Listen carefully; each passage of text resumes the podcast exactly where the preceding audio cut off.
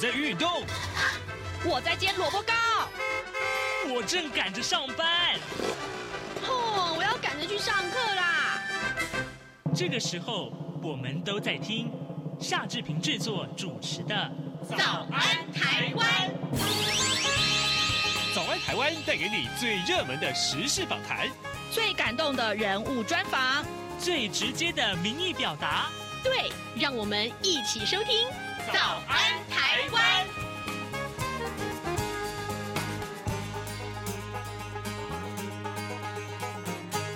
早安台湾，我是夏志平。今天是二零二四年的一月十八号，星期四，我们要进行。刘碧荣时间这个单元，待会儿呢，志平要为您连线访问动物大学政治系刘碧荣教授。我们邀请呃刘老师在节目中为大家呃非常非常呃清楚的啊这解析这一段时间以来的这个重要的外电。那么当然了，呃台湾才刚刚举行过大选了，我们特别要请刘老师也跟大家介绍一下外国媒体是怎么去看待台湾呃的这场大选。好，在跟刘老师连线之前呢，志平有一点点时间可以跟大家说一说各平面媒体上面的头版头条讯息啊。首先，我们看到是《联合报》和《中国时报》都把，呃，才刚刚当选总统的赖清德啊的党主席，他呢退出了民进党里面的新潮流这个派系，到底有什么样的影响？还有为什么要这样做呢？今天《联合报》的头版头条的内文告诉我们。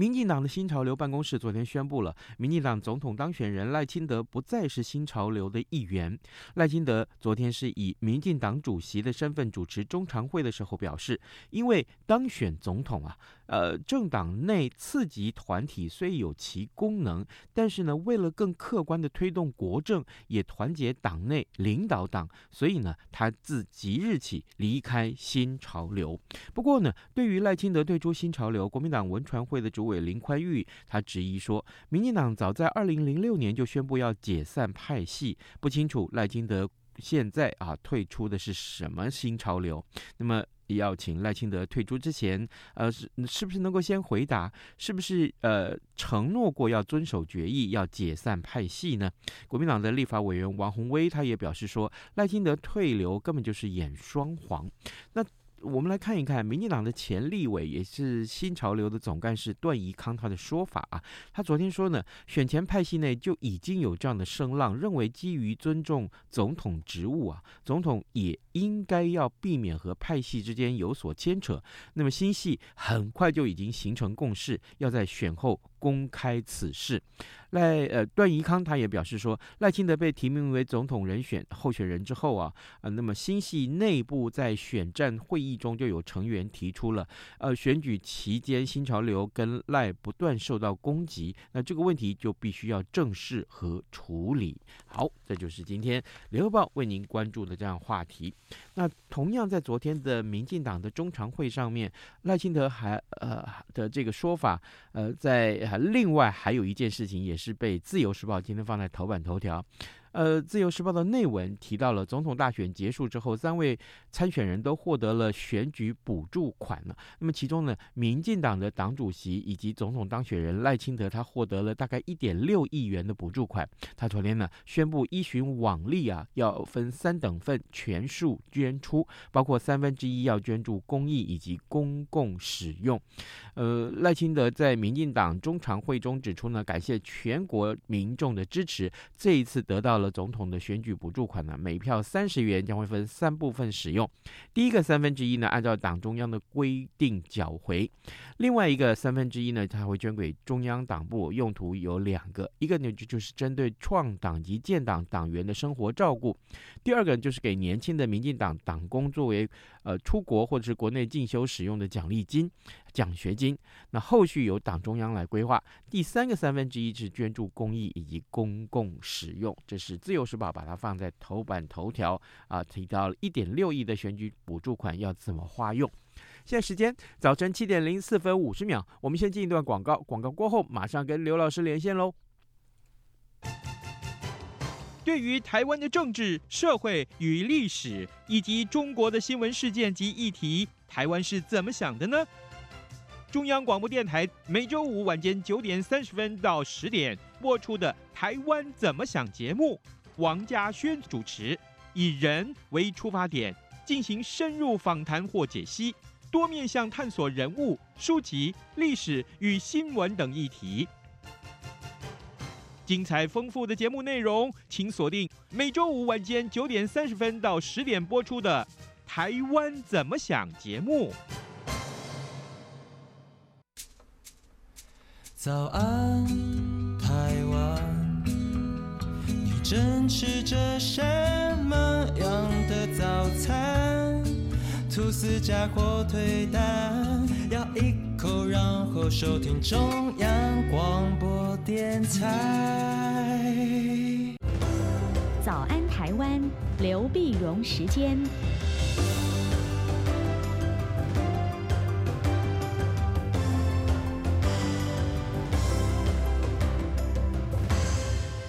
这里是中央广播电台台湾之音，您所收听的节目是《早安台湾》，我是夏志平。此刻时间早晨七点零六分二十秒了啊，各位听众，此刻我们要为您连线东吴大学政治系刘碧荣教授，我们请刘老师要为我们解说重要的外电新闻。老师早安。早，各位听众朋友，大家早！谢谢老师再度与我们的连线。老师，呃，这个台湾才举行过这个大选啊，所以呢，我首先呢要请老师为我们来看一看，其实呃，外国的媒体啊，呃，对于台湾总统大选的看法跟评论是什么呢？对，那么外国媒体呢，其实他评论蛮多样的啊。嗯。那么在的选，他们事实上选前就来了，而且来到选后之后呢，他们基本上就是说，第一个在台湾的这个民主嘛。那么，然后我们呃，台湾人呢是不畏惧中国大陆的这个威胁，选出自己的领导人啊。然后当然也讲是说，习近平大概对这个结果呃不太高兴，他是这中一中国的一个挫败啊。嗯。那么呃，除了这以外，当然他他也也也有谈到说，呃，当然这个呃。呃，完了以后，这两岸关系当然他是觉得非常紧张嘛，啊，嗯、还好呢，这个呃，呃，绿营没有在国会没有过半，嗯，啊，也有的报道就是说，因为没有过半，没有过半呢，所以台湾的很多政策会非常的小心嘛，嗯、也会会非常的谨慎，不会冒进啊。呃，那那当然也有后来后来再追的报道呢，就有谈到说，呃，柯文哲就是他们白银啊，在国会三足三强鼎立的情况下呢，他们将扮演关键少数的角色。啊，这《金融时报》也特别讲到说，他就变成一个造王者。啊，他如果如果可能造王者，造王者，但也有一些媒体呢，他也报道说，台湾的这个选举啊，他的这个计票的方式还非常的落后。啊，就是我们非常人工的方式，这个太落后了。因为比如说，你说国外的人呢，他这个没有没有说事前投通讯投票啊，他必须要回到台湾来投票啦。嗯嗯。啊，那可是问题是你，呃，当然韩国也帮我们解释一下了，就是你如果说都是都是为这种投票的话，因为有骇客嘛，因为什么也可能也不安全。嗯、那所以呃，就两种评价，一种是说那是没有办法为了保持这个公平啊安全，嗯、另外一种说台湾的比较落后啊。那当然呢，你说呢？除了这以外，当然很多花絮也有了。嗯，花絮我们也看到，像《纽约时报》也报道说，呃，那么台湾的这个动算，对吧？嗯、我看这台湾的媒体也有报道，就是说，哎，外国人怎么翻译呃台语的这个当选啊，动算，呃，怎么讲这样？那这个就很很有趣，很有趣，因为很难得，就是你你看哈，这个不只是西方媒体啊，东中方你说像新加坡的媒体啊，什么也非常的关心，因为这是华人圈里面唯一的有这样子。非常鲜活的、活泼的、激烈的这样的选举嘛，对吧？那新加坡没有嘛，中国大陆更没有嘛，嗯、香港不可能嘛。嗯、那华人圈里面当然就有台湾有这样的选举了啊！大家都都都都来看。是，但是这个结果呢是不管怎么样就必须要接受。那是现在大家慢慢的关心就是选完以后啊，嗯、那呃两岸关系啦，那中国大陆他马上就也许他把诺鲁就把你拿拿掉啦，嗯，他的就是对对台湾施压啦。那这一点，他们国外的媒体当然也关注到，也看到我们后面的发展。是好，呃，各位听众，我们首先呃邀请呃刘必荣教授先针对啊国外媒体看如何看待台湾的这场大选啊、进行了一些会诊或是分析。老师，接下来我们还是要看一看这个中东战争，就是以哈冲突啊。呃，过去你经常跟我们呃听众提到，就是说，哎，以哈战争的这个外溢的效应啊。那么这一次，这呃到目前为止，我们看到有没有哪些新的进展呢？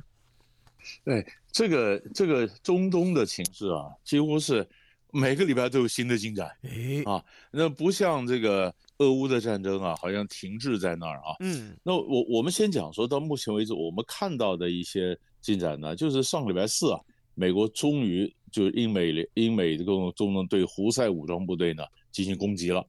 啊，进行攻击，因为我们以前都讲过吧，讲过嘛，说他们对非常的小心，呃，那么不希望战争的怎么样的扩大啊，那么对偶尔是攻击这个。船，红海，红海上面的胡塞的这个这个这个海盗船呐、啊，那么那么这个，那现在呢，上礼拜上礼拜四呢，他是对这个胡塞路上的也门的基地进行攻击了。嗯，进行攻击最主要就是礼拜二的时候呢，那么英美的战舰呢拦截了大量的这个胡塞的无人机啊的飞弹的攻击啊，那么就这个觉得胡塞太张狂了哈。那这个被认为是呃，就就压垮骆驼的最后一根稻草，就最后决定说要要要动武了哈。这礼拜二，然后礼拜三的时候呢，美国就跟英国去讨论啊，讨论说那这个情形我们该怎么样动武？那拜登总统事实上在在在在上个礼拜呢就已经放行了，已经同意说对胡塞要可可以进行攻击。所以礼拜二的拦截，礼拜三的英美的讨论，礼拜四。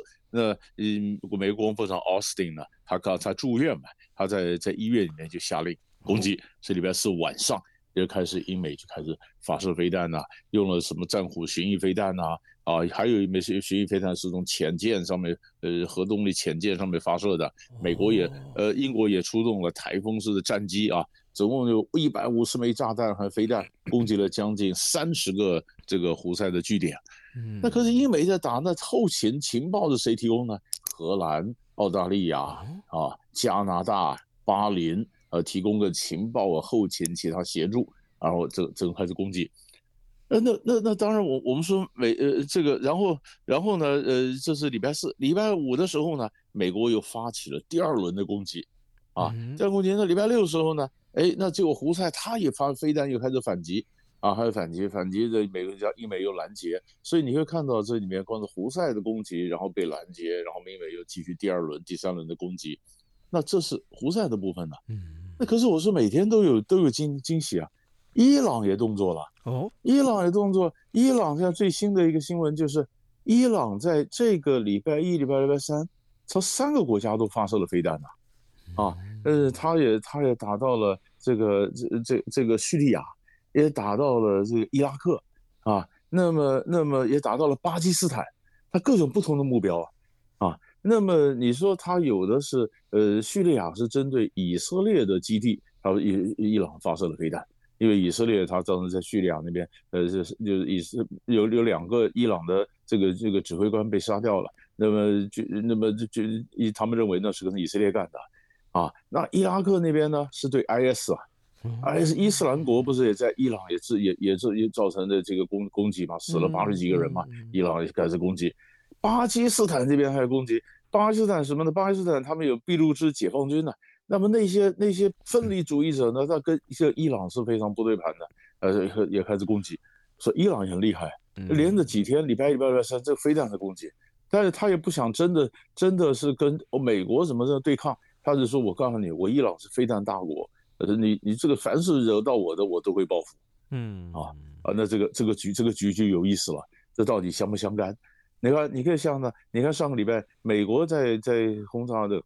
胡塞的时候呢，嗯，美国讲说这跟以哈战争没有关系的啊。我们这边讲说，呃，呃已经扩大了。那胡那么胡塞也说，我之所以那时候是因为支持哈马斯啊。美国说没有没有，这不是扩大，这是两回事儿啊。那咱伊朗可以说这也是两回事儿。每个人都说这不相干的，但是我们旁观者看，那就是一个战争的扩大，啊，所以这是，所以现在就是说，呃，一般的评论说，重点不是它有没有扩大，而是这些扩大的趋势停得下来，停不下来，这才是一个关键。那老师您看停得下来吗？我现在就是看大家怎么反应，而且而且伊朗的这个新闻，坦白讲，我本来也没太注意到，嗯，这么一看呢，一一个发射，两个发射，三个发射，你这报纸打开一看，天哪，它三个点都伊朗发射，哎，伊朗它它，我现在就就要看看伊朗是怎么个盘算。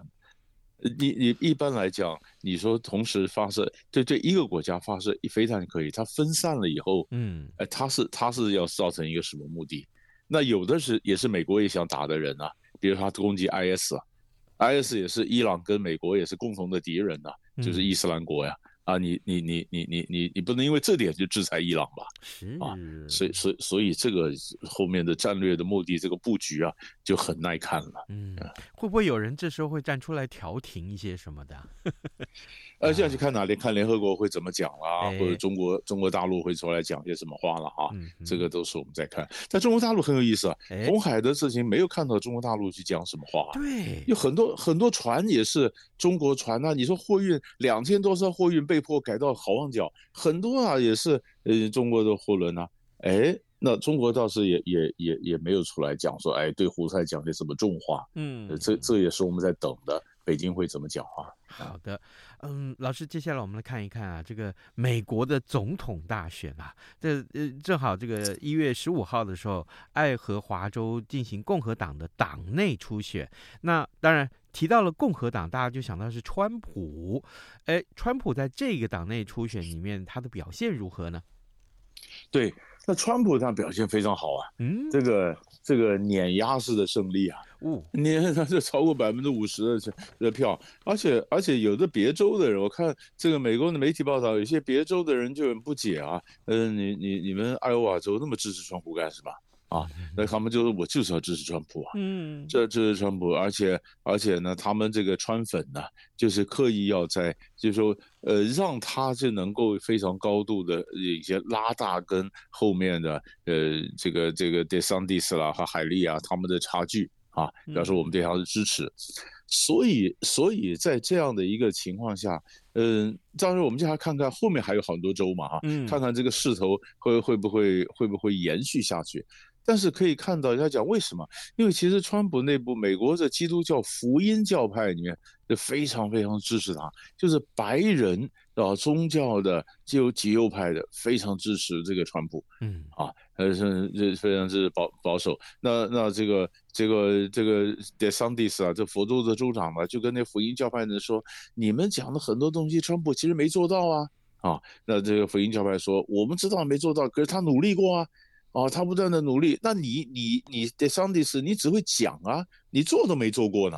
对不对？川普起码做了以后遭遇到村说着，但是他你看他有做，哦，那这个这个就是代表着美国的呃白人，尤其不是受过很高等教育的，很多是没念大学的，嗯，啊，但是但是他们是非常支持的，支持川普，呃，瑞这个势不可挡。现在看看这个事到底到什么时候会停得下来，或者说又继续把川普最后送进了白宫，大家都都都都在密切的在关注。老师，前几个礼拜您曾经跟我们提到过，就是呃有些州啊，他是就是干脆就禁止川普出来选，所以这些个法律行动也没有办法制止他，就对了。法律行动现在还没有还没还没有最后决定，他就说就像说就告到最高法院去。啊，最高法院、联邦最高法院呢还要听着，到二到到到二月才会才会决定做出一个裁决，嗯，说到底到底通行不行啊？那他的行不行的可能会用到呃适用到全美，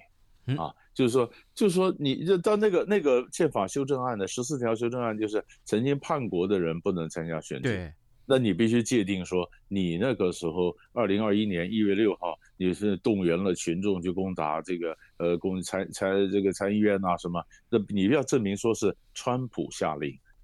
然后必须要证明说，那这是叛国。嗯，啊，你很难找到，呃，你你他这是鼓动，那算不算是下令？算不算他怎么是叛国？这当然就有了争议嘛。嗯，那有的有的州呃要用这条，有的州不用这条。那就看看看有没有什么新的判决，联邦的最后的判决会怎么出来呢？哦，好。另外，除了美国之外，老师，我们请您也呃帮我们来看一看法国。呃，法国的这个总统马克宏他任命了教育部长啊呃，呃来担任总理。为什么我们要特别来提这件事儿呢？对。那么我之所以选这个新闻来跟大家来来做呢，是跟美国做个比较。比较呢，就是你看美国这边都是老人呐、啊，哎，你看，你假假如川普出来，川普出来，那还有那个就是呃，拜登如果出来说，他说我可以为挡为挡住唯一可以挡住川普的人，拜登也八十几岁了。你看，你看，你看他走路也是老态龙钟啊。你说这个川普啦，那个拜登啦，都是老先生了，很有经验，很有智慧，但年纪很大。可是你看这个法国这边。在上礼拜二的时候呢，马克宏任命三十四岁的教育部长艾塔尔担任总理，三十四岁啊，马克宏自己也才四十六岁啊，啊，但是教教育他是教育部长的三十四岁，那么在当前最呃，在他之前最年轻的总理是一九八四年的法比斯，三十七岁，啊，那这法国极右派，你说民粹，法国也有民粹啊。那极右派的民粹的国民联盟，二零二二年党大会的时候呢，选出了欧洲议会的议员巴德拉担任党主席。嗯，啊，那他只有三二十八岁。好，那现在重点就是，现在就有有我我们常常看到这个领导人哈，假如说发挥年轻，那你可以曾曾经有人也讲到俄乌战争，讲到泽伦斯基跟普京根本是不同世代啊。嗯啊，两个不同时代，那还你还没有看到差这么多。那如果说今天法国跟美国，那差的更多了。于是这个国际政治又多了一个观察的面向，就是不同世代的领导人，他的价值观、他的世界观、他做事的动机、他做事的方法都不一样，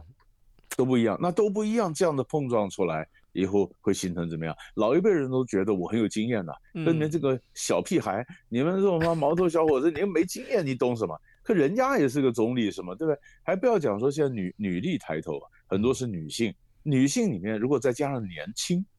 呃，那这就很这就很有意思了。人那这个这个时代会变成国际政治另外一个图像。是。啊，女性弱势再加上年轻，而且国际政治的另外一个图像实在太有意思了。老师这个观察啊，这个带领听众啊，呃，展开另外一个视野。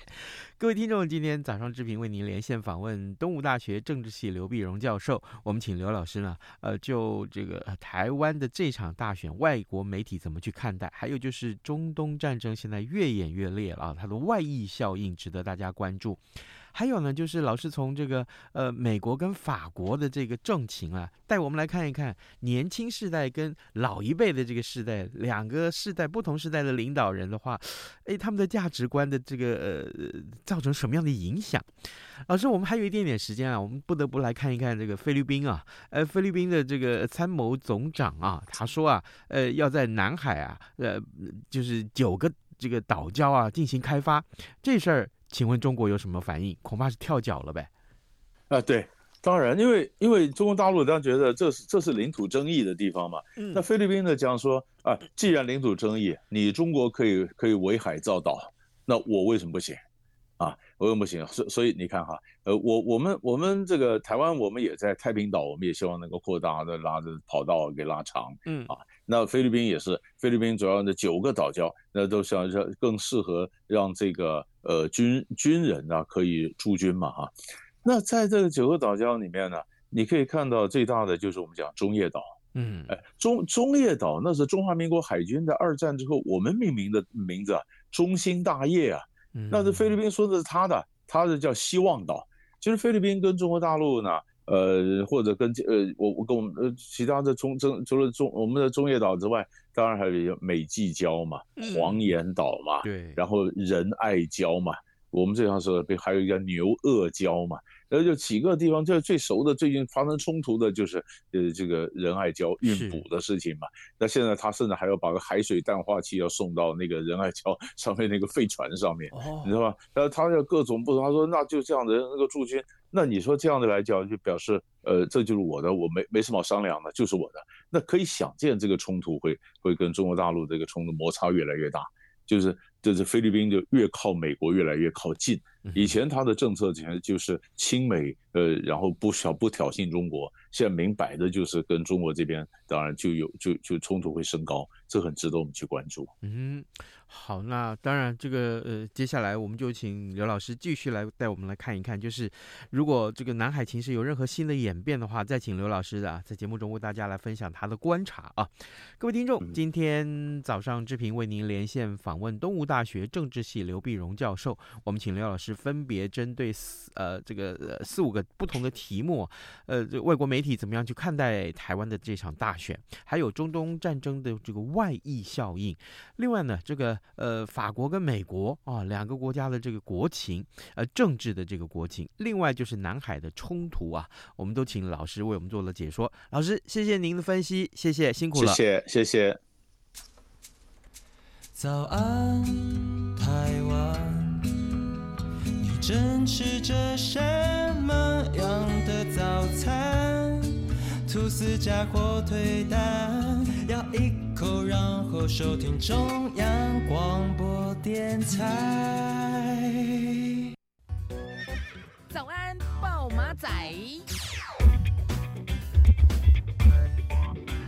这里是中央广播电台台湾之音，您所收听的节目是《早安台湾》，我是夏志平。此刻时间早上七点二十五分四十九秒啊，各位，我们今天有比较多的时间来看一看其他重要的新闻。在今天呃，《自由时报》的头版上面，我们也看到，其实跟这次大选有关的话题啊，就是这个呃，网络上一直在这个流传着这个影片，就说，呃，会不会是坐票这件事情？那这是一个选务的造谣事件。那中选会目前已经移送了二十五件了啊，哎我们来看一看呃，《自由时报》的这个内文。呃，总统跟立法委员的选举已经落幕了，不过网络却传出了呃很多段这个选务作票的影音，呃，污指中选会作票或者是刻意污蔑选务人员。那中选会呢，昨天把二十五件选务造谣案件，依照刑法和社会秩序维护法啊，呃，移送了检警司法机关去查办跟究责。那最高检察署也说，已经责成了台北地检署啊，全国性重大假讯息。案件处理中心啊，指派了检察官积极搜证，立刻要澄清，协助迅速下架。如果发现设有不法呢，必会呃这个从速严办啊。那么北检也已经分他字案来侦办了。好，这就是我们为您看到。呃，我不知道各位听众有没有在网络上真的是看过这些影片？啊？那么呃，因为。工作的关系，的确有很多人啊，传这样的影片。不过呢，呃，我还是呼吁，我还是呼吁啊，这个呃，可以的话，看到这一类影片，你不要再去散播它，因为这可能有违法的嫌疑啊。呃，为了自己，我们还是请大家呃。如果真的别人传过来，请你啊，可以也甚至可以告诉对方不要呃呃散播这样的影片，因为毕竟这个他的呃查证工作是非常重要。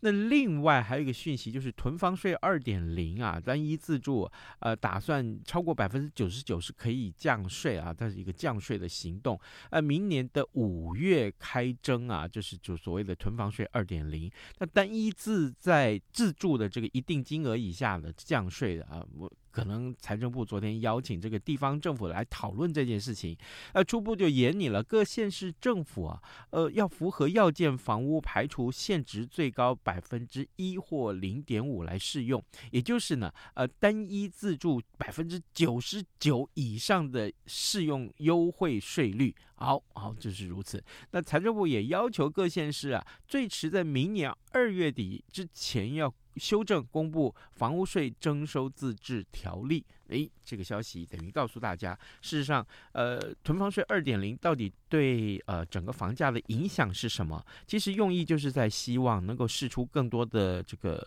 呃房屋的产品，然后让整个市场啊呃的价格可以平缓下来。好，这就是正真正的目的。但是如果你真的是自住的话，就只有一户自住的话，其实还是会得到一些呃呃。税上面的忧虑，呃，这个优惠了啊。好，呃，另外，当然我们也看到的是这个呃呃，联合报上面的一个前英国首相特拉斯他秘密游说啊，军售中国这件事情，今天被放在呃联合报的头版上面好，这个消息我相信，呃，也许有很多人会来关注的这个话题。另外，呃，还包括了这个呃选举行情啊落空了，上演股汇双杀。我想股民这两天恐怕心里面都很都很这个呃激动啊。这个哎没有关系啊，这个呃逢低布局，这也是很多人操作的一些要要件，对不对？